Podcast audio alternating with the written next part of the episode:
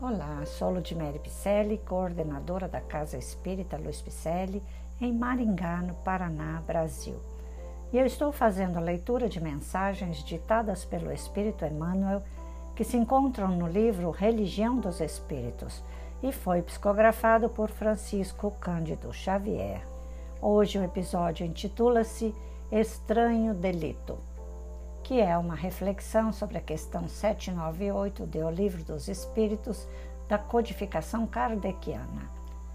Observando a hostilidade manifesta que vem sofrendo a doutrina espírita, desde a enunciação de seus princípios com Allan Kardec, estudemos o motivo pelo qual teria sido Jesus condenado na barra dos tribunais humanos. Todos sabemos que o Cristo não foi vítima de assassínio vulgar.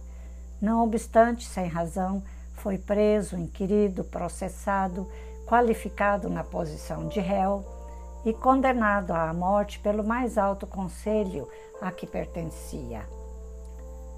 O libelo não permaneceu circunscrito no âmbito religioso da nação israelita. A sentença foi conduzida à ratificação do arbítrio romano, na pessoa de Pilatos, submetida à consideração da autoridade provincial na presença de Antipas e em seguida exposta ao veredito da multidão. Dentre todos os poderes a que foi apresentado, não se tem notícia de voz alguma que se levantasse para defendê-lo. Entretanto, qual teria sido a culpa do mestre nos quadros do seu tempo? Ter-se-ia incompatibilizado com os sacerdotes? Declarava ele mesmo que não vinha destruir a lei, mas sim dar-lhe cumprimento. Afrontaria acaso os abastados do mundo? Não possuía uma pedra em que repousar a cabeça. Guerreara os políticos dominantes? Ensinava o respeito à legalidade proclamando que se deve dar a César o que é de César e a Deus o que é de Deus. Menoscabara, porventura, o prestígio dos médicos?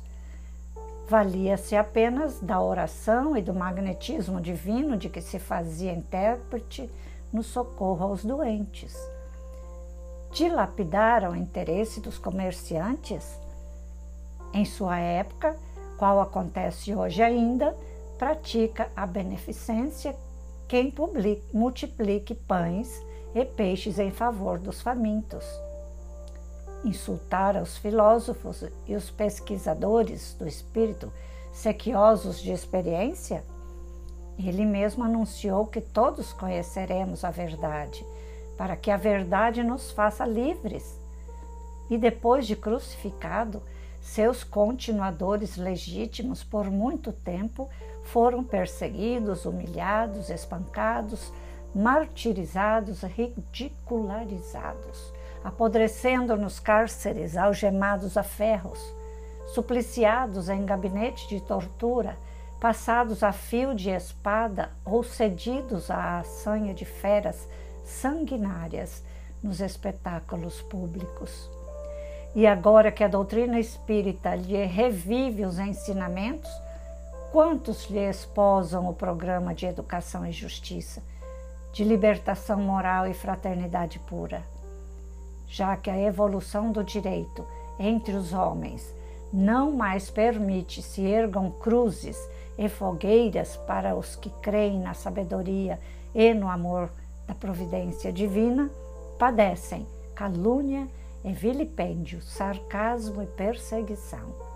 Isso, porém, acontece simplesmente porque a infração do Espiritismo, que reverencia a religião, ilumina a filosofia e venera a ciência, tanto quanto o delito de Jesus e de seus genuínos seguidores nos primeiros três séculos do cristianismo apostólico é o de combater o cativeiro da ignorância e o império do vício, a sombra da mentira e o domínio da opressão, ajudando a alma do povo a sentir e a raciocinar. Vamos sentir e raciocinar nós também, não é mesmo? Vamos seguir este povo da justiça divina. Vamos levantar a bandeira do Espiritismo que ergue juntamente a bandeira do cristianismo, nos fazendo viver essa doutrina libertadora. Jesus nos trouxe tantos ensinamentos, por que não segui-lo? Encontraremos embates? Sim, encontraremos. Mas Jesus não disse que seria fácil, mas ele garantiu que estaria conosco até os fins dos tempos. Por isso que Emmanuel enfatiza que esse livro, o livro dos Espíritos, que é o primeiro livro da codificação kardeciana, é manancial tão rico de valores morais, para que o nosso caminho, o caminho da humanidade, que pode ser considerado também este livro como uma revelação da esfera superior, trazidas pelos espíritos de escola para nos iluminar o caminho.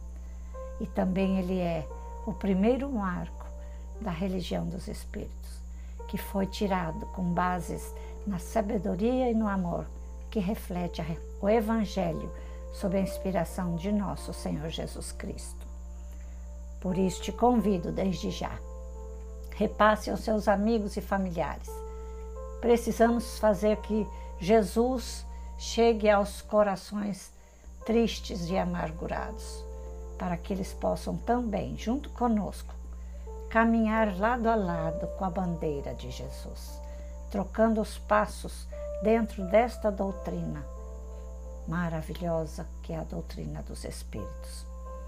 Agradecemos a sua presença aqui e amanhã e depois. Repasse aos seus amigos e familiares. Vai lá nas nossas redes sociais. Nós estamos no Facebook e Instagram com o nome Celpe Picelli. Também acesse o nosso site www.celpifempicelli.com.br, onde constam nossas atividades presenciais, também à distância, endereços, telefones o meu WhatsApp para você entrar em contato comigo. Acesse lá, vamos fazer cursos juntos. Estamos com vários cursos em andamento, para os quais você já está convidado desde já. Receba o meu abraço carinhoso e até a próxima leitura.